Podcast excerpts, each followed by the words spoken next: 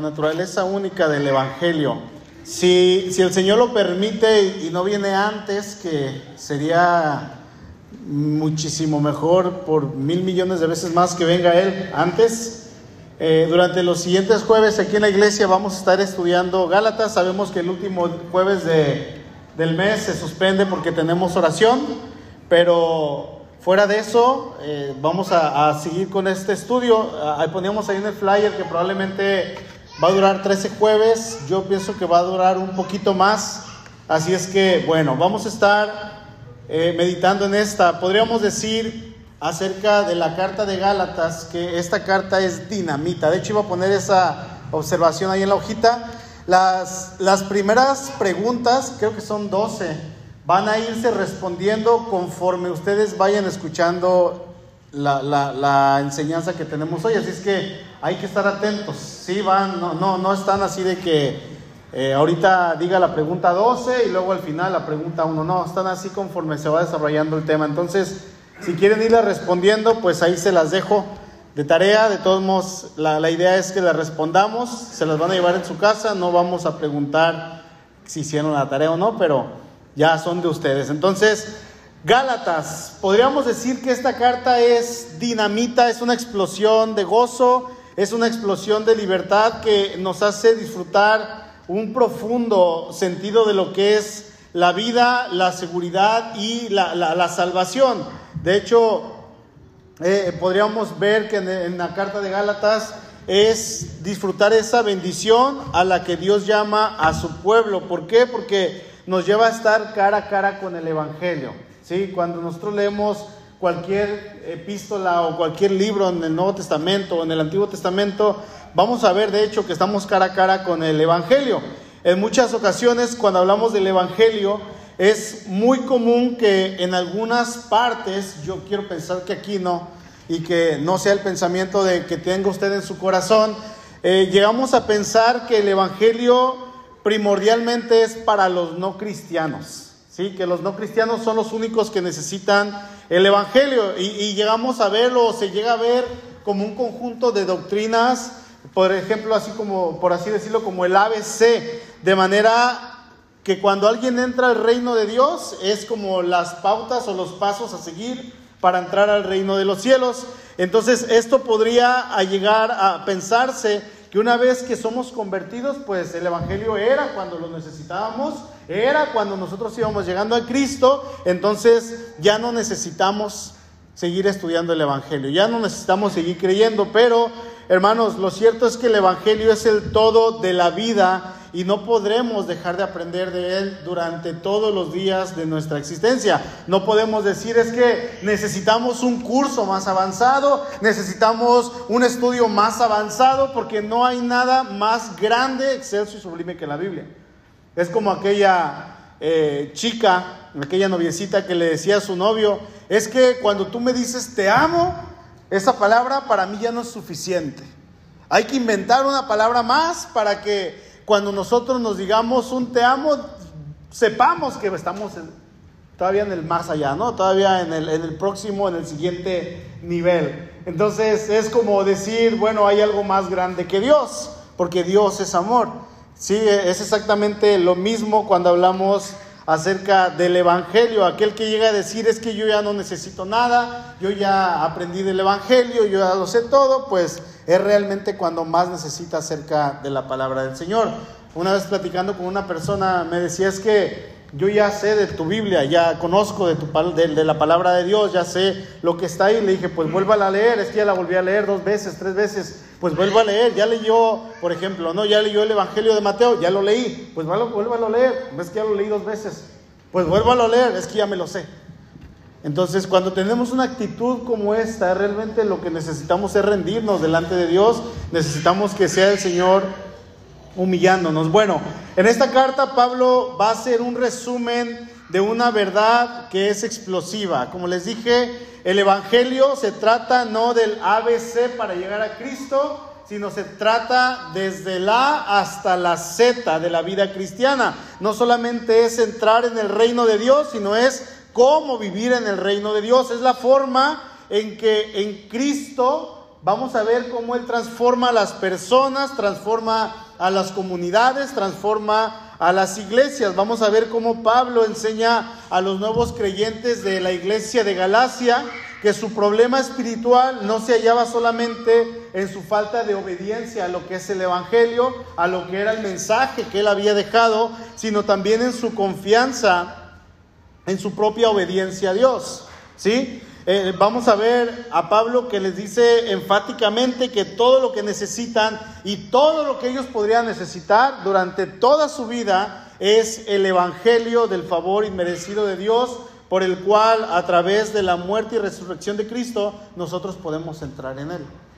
Es, una, es una exhortación de Pablo hacia la iglesia de Galacia. Entonces, vamos a ver a Pablo retando a los Gálatas, pero también no solamente reta a los Gálatas, sino que nos reta a nosotros con la simple verdad. Entonces, de que el Evangelio no solamente se trata del ABC como una instrucción para llegar a Cristo, rendirte, aceptarlo y ya tengo la salvación. No, sino o como les dije, es desde la A hasta la Z. Y podemos entender que no solamente el cristiano necesita el Evangelio, sino los no cristianos necesitan el Evangelio. Y hermano, las verdades del Evangelio cambian la vida por completo, transforman nuestros corazones. ¿Qué más hace el Evangelio? Transforma nuestro pensamiento y de hecho podríamos decir la verdad del Evangelio transforma nuestro enfoque de absolutamente todo. No podemos ver la vida como era antes, no podemos caminar como éramos antes, no podemos decir que, somos las mismas personas que éramos antes, que ya eh, lo sabemos todo. No, no, no, es un caminar de por vida. Y aquí yo le hago una pregunta, ¿qué es el Evangelio? Bueno, el Evangelio es el mensaje que nos dice que somos más malvados de lo que nos atrevemos a creer. El Evangelio es, podríamos decirlo, para el ser humano, para el hombre, el Evangelio es cruel. El Evangelio es crudo. De hecho, el Evangelio para una persona es una ofensa, porque es ponernos cara a cara frente a lo que Dios dice y es decirle al Señor, a ver Señor, ¿es tu verdad o es mi verdad? ¿Es lo que tú dices o es lo que yo digo? Y obviamente nunca le vamos a ganar al Señor. Entonces, el Evangelio es ese mensaje que nos dice y le dice a Trini, ¿sabes qué, Trini? Tú eres más malvada de lo que tú puedas llegar a creer. ¿Sabes qué, Luis? Tú eres más malvado de lo que puedas llegar a creer. Pero es que yo no soy malo. No, sí lo eres delante de Dios. Podemos ser buenos, hacer buenas cosas, ayudar a la gente. ¿No? Bendecir a las personas. A mí me gusta cuando voy con mi esposa en el carro y va una señora cargada con sus bolsas, ¿no? De repente así de, Soriana o viene por la otra entrada ahí de Palmar Real. Le digo, ¿la subimos? Me dice, sí. Y ya me paro, ¿no? Y le digo, señora, o, o le dice ella, ¿no? Señora, súbase, la llevamos a su casa. Y a veces vienen bien cargados. No, camino. Y le digo, vengo con mi esposa y con mi niña. No, gracias, camino. ¿No? Entonces a veces que dicen a la primera, sí, vámonos, vámonos. Y se suben, a veces no traen bolsas y las subimos de todas maneras. Entonces podemos ser buenos, podemos ver al señor del semáforo y darle 50 pesos, podemos ayudar al vecino, podemos llevar despensas, sin embargo, todo esto no nos lleva hacia la salvación. Las obras no nos llevan hacia estar en la presencia de Dios. Lo que nos lleva a la presencia de Dios es creer por fe en Cristo Jesús como el Salvador personal, como el Salvador de nuestras almas. Entonces, vamos a ver, hermanos, que las personas somos más malvadas de lo que llegamos a creer, aunque digamos que no lo somos, pero cuando nosotros entendemos esta verdad de que somos malvados y que somos perdonados en Cristo, entonces vamos a ser aceptados y vamos a entender que Cristo es el que hace toda la obra y que yo no hago absolutamente nada. Entonces esto crea en mí una dinámica nueva y podría decir incluso radical para el crecimiento personal, para la obediencia, para poder amar a Dios, para poder amar a mi prójimo, aquel que no es tan bueno, aquel que sí es malo. Es que, Señor, yo no soy bueno, pero Ramiro sí es malo. Digo, yo, yo soy bueno, pero Ramiro sí es malo. ¿Qué no has visto cómo se comporta? ¿Qué no has visto lo que hace? Y, y, nos comparamos y creemos que hay como ciertos niveles de maldad, sin embargo, no es así. Así es que podemos decir, hermanos, que todo Gálatas nos habla del Evangelio, de lo que cada uno de nosotros necesitamos en el transcurso de toda nuestra vida. Por eso decía ahorita es dinamita, es como una explosión para nosotros. Y esperemos que en estas semanas Gálatas explote en nuestros corazones y nos traiga una enseñanza de, de, verdad que sea de bendición para nuestra vida. Yo no sé si han leído Gálatas en el pasado, pero si no lo ha hecho, yo le invito a que lo lea. No es una carta larga. ¿Cuántos capítulos tiene Gálatas?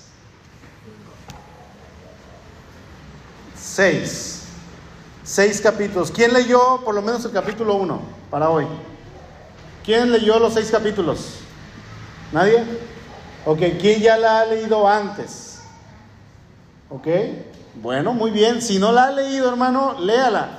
Me puse a leerla la semana pasada y solamente para calcular, dije, a ver cuánto tiempo me tardo leyéndola sin parar, sin hacer apuntes, solamente leyéndola bien, de una manera bien corrida, obviamente que sin, estudio, sin, un estudio minucioso, y me tardé 17 minutos con 19 segundos. Eso fue lo que me tardé. Y en el teléfono podemos pasar una hora, dos horas. En redes sociales, en Facebook, en Instagram podemos pasar horas. Sin embargo, leyendo una carta de seis capítulos, no tardamos ni siquiera 20 minutos. Yo le invito, hermano, a leerla en su casa durante las siguientes semanas. Si usted la lee una sola vez por semana, esta carta, y se enfoca en leerla una sola vez, esta carta durante las siguientes semanas, una vez por semana completita, al final mínimo ya usted habrá leído 15 veces la carta de Gálatas completita. Y va a ser una bendición. ¿Sí? Incluso va a aprender ese versículos. Así es que Gálatas nos va a decir que el Evangelio no solamente es cómo entrar en el reino, sino nos va a decir cómo es vivir en el reino. Pero bueno, vamos a entrar al estudio. Pablo era un misionero, un misionero que plantaba iglesias y después de que plantaba una iglesia, levantaba líderes, levantaba gente que estuviera ahí a cargo, pastores, gente que pudiera ejercer, ministrar y después él se iba y plantaba otra iglesia y después supervisaba estas iglesias y cuando le llegaban informes acerca de las iglesias, él escribía cartas. Y les decía, he escuchado que van muy bien, he sabido esto acerca de ustedes, me han dicho esto. Por ejemplo, eh, en la primera carta a los Corintios, eh, ellos de alguna manera estaban como negando el llamado apostólico de Pablo. Por eso Pablo tiene que dedicar todo un capítulo, el capítulo 9 de Primera de Corintios, para decir que él era realmente un apóstol. Sí, en esta carta pasa algo similar, sí, pasa algo muy parecido a lo que pasó ahí. Ahí en el siglo I, el término Galacia se usaba eh, en su acepción geográfica para denominar la región que, una región norte central que estaba en el centro, en, en Asia Menor, donde se habían establecido los galos. Es, ahí donde proviene la palabra Gálatas, o sea, los de Galacia eran los Gálatas. perdón, los de Galacia eran los galos. Y así se les llamaban a estas personas. Con el paso del tiempo se les fue llamando los Gálatas. Bueno, Gálatas es una de las cartas en las que Pablo está dando una respuesta de su, de su, conocimiento que él tenía en esta iglesia que se encontraba ahí en Asia Menor, en la ciudad de Galacia. Obviamente, la mayoría de los eruditos concuerdan que esta carta fue escrita por ahí del año 50 después de Cristo. O sea, estamos hablando que entre unos 17, 18 años o unos 20 años después de que Cristo ascendió a los cielos, resucitó y ascendió a los cielos. O sea, no había pasado realmente mucho tiempo. Y hay tres cosas que son importantísimas que vamos a encontrar en esta carta y nos van a ayudar a entenderla un poquito mejor. Por ejemplo, en primer lugar, esta carta se ocupa de una división social y racial en las regiones, en, las iglesias, perdón, de Galacia. Los primeros cristianos en Jerusalén, ellos fueron judíos, reciben el Evangelio, pero el Evangelio comienza a expandirse, comienza a regarse por todas partes, desde el centro, desde Jerusalén como centro, el Evangelio comienza a crecer, comienza a expandirse y un número cada vez mayor de gentiles comienzan a aceptar el Evangelio, comienzan a recibir a Cristo. Ya no solamente los judíos, sino también los gentiles, aquellos que no eran descendientes de Abraham. Entonces, ahora hay un grupo de maestros ahí en Galacia que estaban insistiendo en que los cristianos gentiles tenían que practicar las costumbres y las ceremonias y las tradiciones religiosas de la ley de Moisés. O sea, ellos decían, ¿son cristianos? Sí. ¿Ya recibieron a Cristo? Sí. Pero nosotros somos judíos cristianos. Tenemos la ley de Moisés. Somos el pueblo del Mesías. Y ustedes para que realmente puedan vivir en santidad necesitan observar todas las leyes alimenticias. Es necesario que se circunciden. Es necesario que sigan todos los rituales que están en la ley de Moisés para que ustedes puedan ser aceptables y agradables delante de Dios. Dos, aunque hoy podríamos decir que están en, controversia, eh, Pablo trató con una verdad perdurable que podríamos decir que es de suma importancia. Enseñó que las divisiones culturales y la desunión de las iglesias de Galacia se debían a una confusión sobre la naturaleza del Evangelio. Entonces, Pablo está insistiendo que Cristo más cualquier otra cosa no es válido. O sea, solamente Cristo. Yo no puedo decir, yo soy cristiano y yo acepté a Cristo, pero necesito a Cristo más la circuncisión. Necesito a Cristo más guardar el sábado. Necesito a Cristo más el libro de la atalaya. Necesito a Cristo más el libro eh, fulano de tal. No, no, no. Cristo es suficiente. Necesitamos entender que Cristo es completamente suficiente. Por eso Pablo está siendo enfático y dice, no necesitan otro evangelio más que el que se les ha predicado. Entonces Pablo les está hablando continuamente y les, eh, les enfrenta en su cara y dice, están siguiendo un evangelio diferente. Porque dejar el verdadero eh, evangelio es abandonar y perder al mismo Cristo. No necesitan nada más, les está diciendo. Y en tercer lugar, el hecho más obvio del contexto histórico es el que muchas veces se pasa por alto. En la carta a los Gálatas, Pablo expone en detalle lo que el Evangelio es y cómo funciona este. Pero la audiencia, en este momento, eh, todos decían ser cristianos, todos decían amar a Dios, incluso los que no eran cristianos decían somos cristianos. ¿Sí? No se trataba de eso, sino realmente ver que estuvieran viviendo el Evangelio. Así es que vamos a ver, hermanos, que el Evangelio es único en su naturaleza. Versículo 1, vamos a Gálatas capítulo 1. Dice Pablo, apóstol no de hombres ni por hombre, sino por Jesucristo y por Dios el Padre que lo resucitó de los muertos. Y a todos los hermanos que están conmigo a las iglesias de Galacia. Gracia y paz sean a vosotros de Dios el Padre y de nuestro Señor Jesucristo, el cual se dio a sí mismo por nuestros pecados para librarnos del presente siglo malo, conforme a la voluntad de nuestro Padre, de nuestro Dios y Padre, a quien sea la gloria por los siglos de los siglos. Amén. Esa es la salutación de Pablo. Se le llama en todas sus cartas salutación.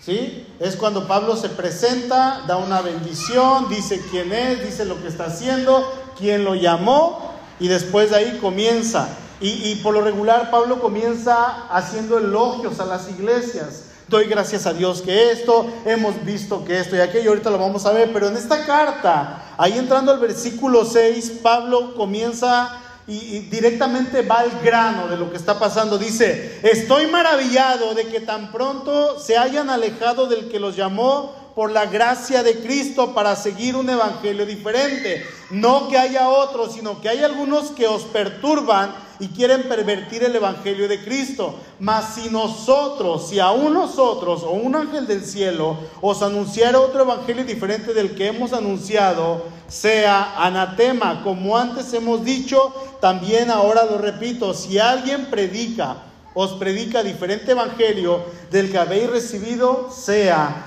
anatema. Cuando nosotros leemos las cartas de Pablo, vamos a ver que Pablo era una persona con un carácter bien controlado. Tenía un carácter fuerte. Solemos decir, ay, mira, Yadira tiene un carácter fuerte, uh, es enojona, es explosiva. Y pensamos que eso es un carácter fuerte, cuando en realidad es un carácter débil, ¿verdad? ¿Por qué? Porque no lo sabe controlar porque a la primera explota, porque le dicen algo y aquí sus chicharrones truenan, porque no le gusta que le digan las cosas, entonces ella explota, entonces su carácter no es fuerte, su carácter es débil. Pablo tenía un carácter fuerte, un carácter bien controlado un carácter en el cual él sabía cómo actuar en cualquier situación. Era un hombre radical, era un hombre serio, él iba al grano directamente, él no se andaba con sandeces y siempre miraba a que el Evangelio de Cristo y a que Cristo fuera exaltado por sobre todas las cosas. Y, cuando él veía que algo estaba mal, inmediatamente lo corregía, ¿sí? En esta carta un aspecto que llama mucho la atención es el tono que Pablo está usando y el estado de ánimo que hay detrás de él por lo que está pasando en la iglesia. ¿sí? Pablo está sorprendido y la carta, el tono de sus palabras nos dan a entender que Pablo está enojado. Su lenguaje desde el principio vamos a ver que es extraordinariamente fuerte. Él está llamando la atención a los Gálatas. Él está molesto. Dice Pablo, apóstol de Jesús, apóstol no, no de hombres ni por hombres, sino por Jesucristo y por Dios el Padre que lo resucitó de los muertos. Pablo comienza su carta dando parte de sus credenciales. Esto era algo normal que hacía. Y, esto nos daba a entender quién era el que escribía la carta. Por eso cuando nosotros leemos la carta de Hebreos, eh, no, no, no tiene salutación, no tiene quién la escribió, no dice el llamado quién es, o sea, no dice nada. Simplemente comienza Dios, ¿verdad? ¿Sí comienza así en el verso 1? Dios, habiendo muchas veces hablado en otros tiempos a nuestros padres por los profetas, dice en estos postreros días nos ha hablado a través del Hijo a quien constituye. Comienza hablando, no, no sabemos quién escribe la carta. Sin embargo, eh, por la manera en que escribe, la manera en que dice que está en ciertos lugares, la manera en que habla, podemos decir y llegar a pensar que fue Pablo, pero no sabemos. Esta carta sí es de Pablo. Y él dice, en primer lugar, eh, él comienza dando sus credenciales a los lectores de quién es. Sí, por lo general, general después de un saludo, las cartas prosiguen, como les decía, con, un, con una salutación con unas bendiciones para aquellos a quienes estaba escribiendo. Y aquí Pablo dice Pablo, y luego la segunda palabra que dice aquí es apóstol. ¿Sí? Él está diciendo, yo soy un enviado del Señor. El Señor Jesucristo dice, no por hombres, ¿cómo dice Pablo? No por hombre, ni por hombres, sino por Jesucristo y por el Dios Padre.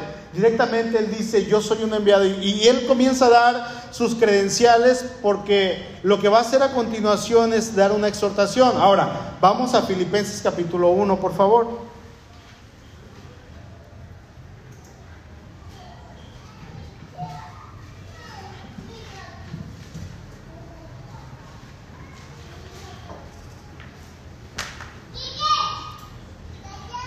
Fíjense, eh, por lo general siempre venía un agradecimiento. Vamos a leer Filipenses desde el 1.1. Dice, Pablo y Timoteo, siervos de Jesucristo, a todos los santos en Cristo Jesús que están en Filipos con los obispos y diáconos.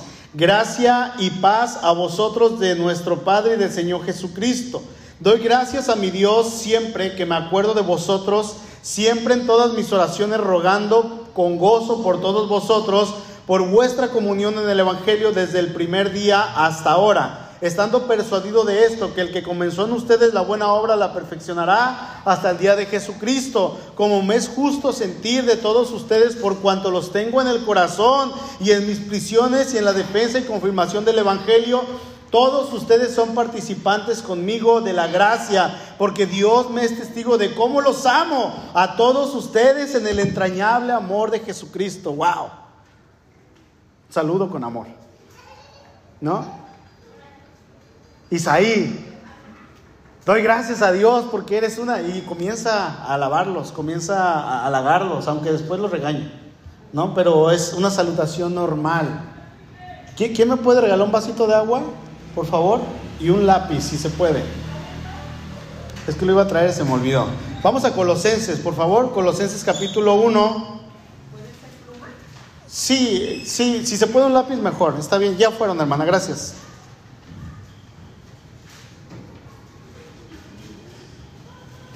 Colosenses capítulo 1, ¿ya están ahí?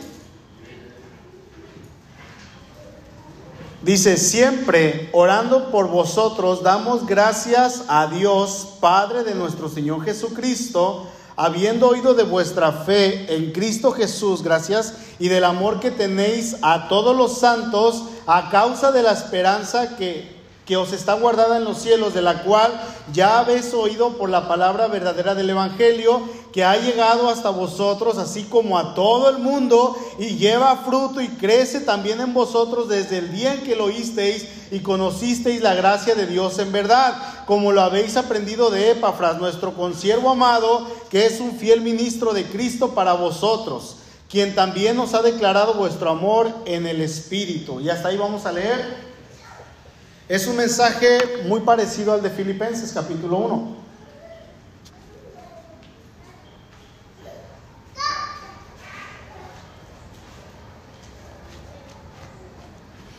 Entonces, vamos a decir que estas son salutaciones normales, amables, con amor, con una invitación a seguir en el Evangelio, una invitación a seguir perseverando en el Evangelio y es de parte de cualquier cristiano, algo que se hace, ¿no?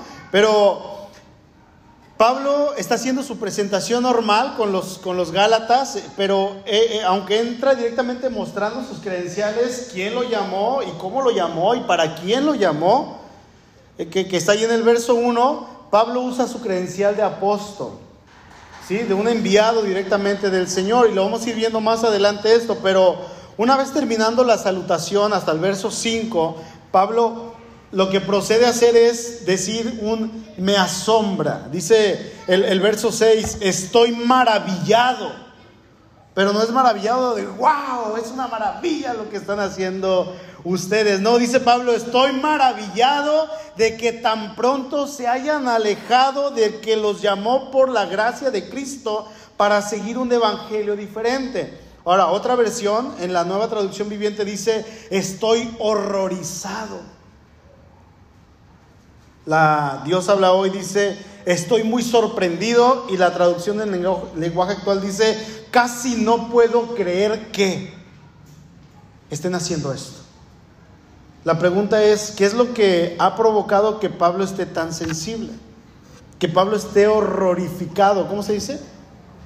Horrorizado, que Pablo esté anonadado, que Pablo esté, como dice la, la NBI, me parece que dice, estoy asombrado, me asombra realmente lo que ustedes están haciendo. Y en primer lugar, hermanos, eh, vamos a ver, la, respuesta es, ¿por qué Pablo está tan sensible? Bueno, vamos a, a decir deserción, o sea, traición.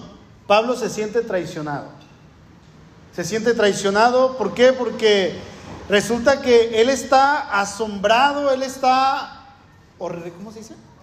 Horrorizado, gracias, de que estos cristianos de Galacia ahora se estén aferrando a un evangelio que no es el evangelio. Dice el verso 7, no es que haya otro, porque no hay. ¿Cuántos evangelios hay? Uno. Uno. ¿Sí? Y, no voy a salir. ¿Cuántos evangelios hay? Pues Mateo, Marcos, Lucas y Juan. No. Sí son evangelios, pero hablando es uno solo, ¿verdad? Pero Pablo les dice a los Gálatas, dice, eh, eh, ustedes están de manera tan pronta, hermanos, abandonando lo que les enseñé, lo que yo sufrí por ustedes, lo que ustedes sufrieron, lo que ustedes padecieron, ¿sí? E, e, era una razón para decir Pablo hacia ellos, hermanos, ustedes están en peligro. Están en peligro, realmente es como si yo, por ejemplo, como pastor, digamos el Señor nos llama a otro lugar y nos vamos a pastorear a otra iglesia, no sé, en otro estado, otro país, qué sé yo, pero nos vamos y ya de repente en, un corto tiempo, a lo mejor en un año, yo veo que por sus transmisiones ahí en vivo que están ya aquí algunos hermanos ya decretando y dándole órdenes a Dios y luego predicando de la prosperidad, ¿no? Y, yo les he dicho, no, que el Señor me fulmine cuando esté pisando el primer escalón, si en algún momento tengo la intención de predicar otro evangelio, otra cosa, y a quien se suba aquí a predicar. Que ahí al, momento de, dar el primer paso en el altar, caiga muerto. Ah, ya sabemos por qué se murió. ¿Sí? O, o el Señor, digamos, vámonos, ¿no? A otro lugar a, predicar. Y ustedes ven las transmisiones de la otra iglesia. Y allá le digo al Señor, a, los hermanos, hermanos, levanten sus manos al cielo. Y ahí están todos. Ahora bájenla, metan a la bolsa, saquen la cartera, vengan al altar, ofrenden, acorde a su ofrenda va a ser la bendición de parte de Dios y decreten y pisen, todo lo que pise sus pies va a ser de parte, va a ser, para usted. Y comenzamos con mensajes y con tonterías así, sea yo o sean ustedes o el Señor los manda a otra iglesia, ustedes son responsables de buscar una iglesia sana, de buscar una iglesia donde se predique el Evangelio de Cristo. Pablo se había ido de la iglesia y ellos ahora estaban siguiendo doctrinas y enseñanzas, pensamientos de hombres judíos que eran cristianos, habían recibido a Cristo, pero querían seguir con su vida judaica. Entonces estaban engañando a los hermanos, los hacían creer que por medio de obras ellos podían santificarse. Que por medio de hacer ciertas cosas ellos podían agradar a Dios. Pablo dice, no que haya otro, y dice ahí el, verso 7, sino que hay algunos que os perturban y quieren pervertir el Evangelio de Cristo. Hermanos, los de Galacia, los hermanos de Galacia estaban en confusión, estaban no, no, sabían ni para dónde ir. Sí, les pedí el vasito de agua, porque es como si, por ejemplo, esto está normal, ¿verdad? No, no hay movimiento, está todo funcionando. La palabra aquí perturbar quiere decir poner en movimiento, agitar. A eso se está refiriendo principalmente. Entonces ya no está tranquilo, sino que hay un movimiento. Y eso está afectando a todos porque no están donde tienen que estar, no están cimentados, no saben ni si ir para la derecha, si para la izquierda, seguir así como estaban como los de la iglesia de Corinto, estaban agitados por ciertos agitadores. ¿Sí? De hecho, Pablo más adelante dice, ojalá y se mutilasen aquellos perros. Así les dice. ¿Sí? aquellos estaba enojado. Entonces, debemos de, de, ver qué es lo que estamos haciendo, porque ellos estaban bien confundidos. Dicen, no es que haya otro evangelio, me espantó. Dice, pero hay otros, hay algunos que los perturban y quieren pervertir el Evangelio de Cristo. Entonces ellos estaban en confusión. Pablo estaba enojado directamente con ellos, con los que estaban engañando. Y obviamente esto es algo normal, aquellos que querían tergiversar el Evangelio de Cristo. Entonces Pablo está muy molesto y dice que ellos caigan bajo maldición, dice el verso 8. Mas si a nosotros o un, un, ángel del cielo les anuncia otro evangelio diferente del que les hemos anunciado, sea anatema, como antes hemos dicho. También ahora se los vuelvo a repetir. Aquí está nuevamente, hermanos. Si alguno predica diferente evangelio del que han recibido, sea anatema. Cualquiera de nosotros, si el pastor, o William, el hermano Luis, o Isaí, o el otro hermano Luis, predican cualquier otra cosa, dice que sean malditos. Fíjense, si, si yo no he llegado a tal grado, hermanos, de decirles, hermano, arrepiéntase, ¿no? Pues solemos ya no vaya a iglesia, ya no escuche ese predicador, ya no lo haga, hermanito. No, Pablo dice, seas maldito que la maldición de Dios esté sobre ti. Imagínense. O sea, era algo realmente serio. Pablo está enojado con aquellos que perturban el mensaje. A esto se le llama celo santo, hermano. El celo santo es algo que todos y cada uno de nosotros deberíamos de tener y es un celo hacia las cosas de Dios. Es un celo porque se hagan las cosas de Dios de una manera correcta, para que las cosas de Dios no se eh, distorsionen. Por ejemplo, no sé si usted se moleste cuando escucha un mensaje que es torcido. ¿Quién se molesta? ¿No? Que están engañando a la gente, que la gente está ahí perdiendo sus pertenencias o que están hablando algo en contra de lo que es la escritura. Hay un tipo que dijo que el Señor Jesús mientras estuvo en la cruz literalmente se convirtió en serpiente. Dice, se convirtió en una serpiente porque se hizo maldición, dice. Y, se agarra hablando este apóstol, llamado apóstol Jonathan Mesa. ¿No? Y luego de repente digo algunos nombres como este, ¿no? Eh, y, y comento algunos nombres aquí, no los escuchen hermanos, fulano de tal, o publico algunas imágenes eh, que, que, ellos mismos, frases que dicen, y ahí está la frase, y de repente recibo mensajes y me dicen, oye, ¿por qué hablas mal de él? De los que lo siguen. No hables mal de él. Es mi apóstol, es mi pastor, es esto. Y yo les digo, pues es que lo que está diciendo no es correcto. Y la Biblia dice, ¿no? O sea, si alguien está predicando algo diferente de lo que se ha anunciado, de lo que está dicho, que sea maldito. Así es que es algo muy, muy, muy serio. Por supuesto, hermano, que dan coraje a aquellas personas si uno quisiera tenerles, tenerles enfrente y decirles, eres un hijo del diablo. Arrepiéntete de eso que estás haciendo. Pero la culpa aquí no solamente es de ellos, sino también de aquellos que los escuchan, aquellos que los siguen, aquellos que reciben esas enseñanzas. ¿Sí? Por ejemplo, aquí a la iglesia de repente ha llegado gente que dice, vengo de aquí, de cerquita, o de algún pueblo cercano, y el pastor me robó. Y me dijo, Dios me dijo que hicieras esto. Dios me dijo que hicieras aquello. Dios me dijo, vende tu casa y tráeme el dinero a mí, al pastor. Y yo ya la iba a vender. Sí la vendo. Todavía me dicen, no, eso es un evangelio diferente.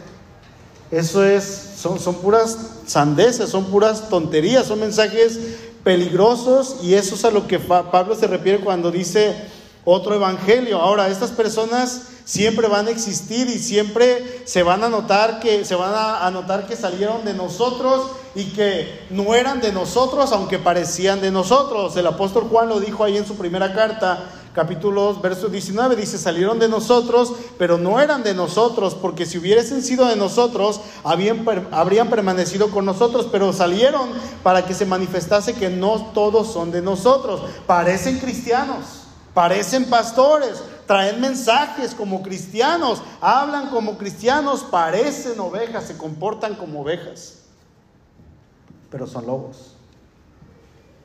Y debemos de estar bien atentos. Cuando ellos muestran su interior, muestran realmente quiénes son. Sí, de hecho Juan ahí en el verso 18, en la primera carta, Pablo dice que ellos son anticristos. Fíjense cómo los llama. Este Juan, perdón. Dice, son anticristos.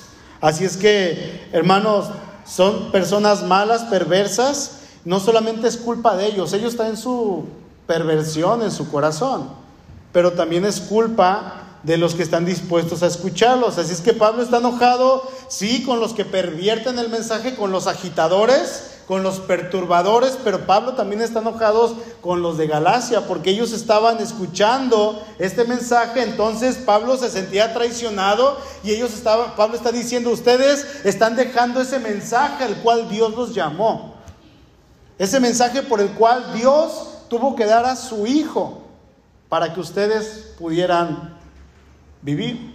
Dice ahí en el verso 6, para seguir un evangelio diferente. Se apartaron del Dios vivo para seguir un evangelio diferente. Se apartaron del Dios eterno para seguir un evangelio diferente. Del Dios que los ha rescatado de su vana manera de vivir para seguir un evangelio diferente. Aquel que los compró por precio de sangre para seguir un evangelio diferente. Para eso. Es un llamado, hermanos, a seguir firmes. Entonces, lo que vamos a encontrar en la carta de Gálatas un llamado a seguir a aquel que nos ha llamado. Y esto, lo que Pablo está haciendo, los está acusando de una manera grave y no de una manera falsa. Es verdad lo que está haciendo el apóstol Pablo.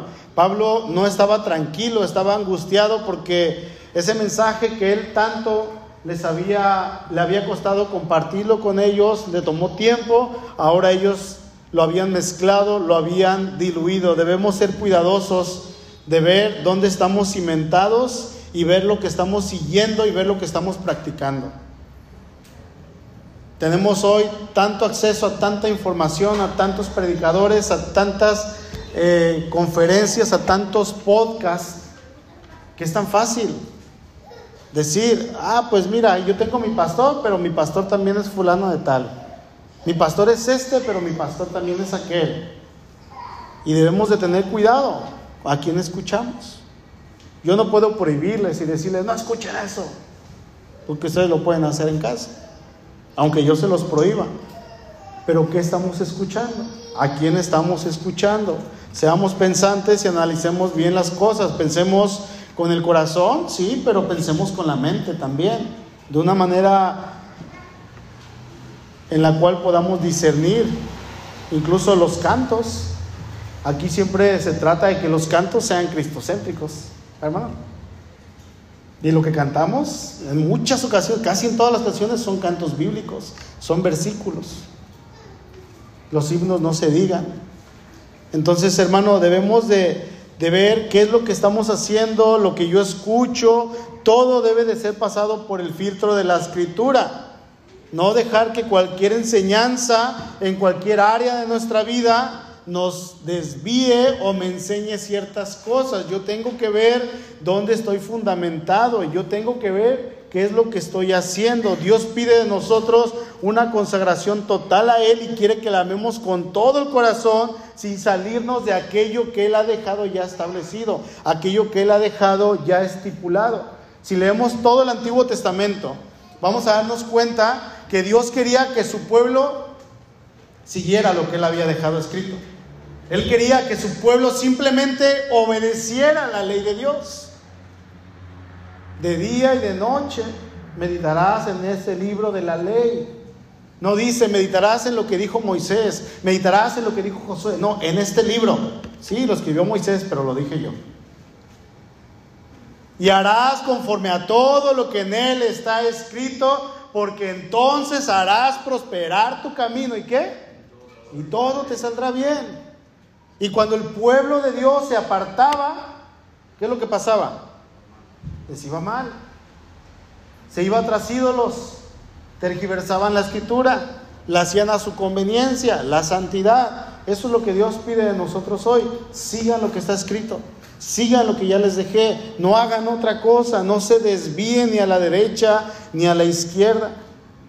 Ahí en Juan lo que, lo que leímos ahorita dice el verso 20, pero ustedes hermanos tienen la unción del santo y conocen todas las cosas. Amén. Tenemos la unción del santo. No tendríamos que alejarnos o apartarnos para seguir un evangelio diferente.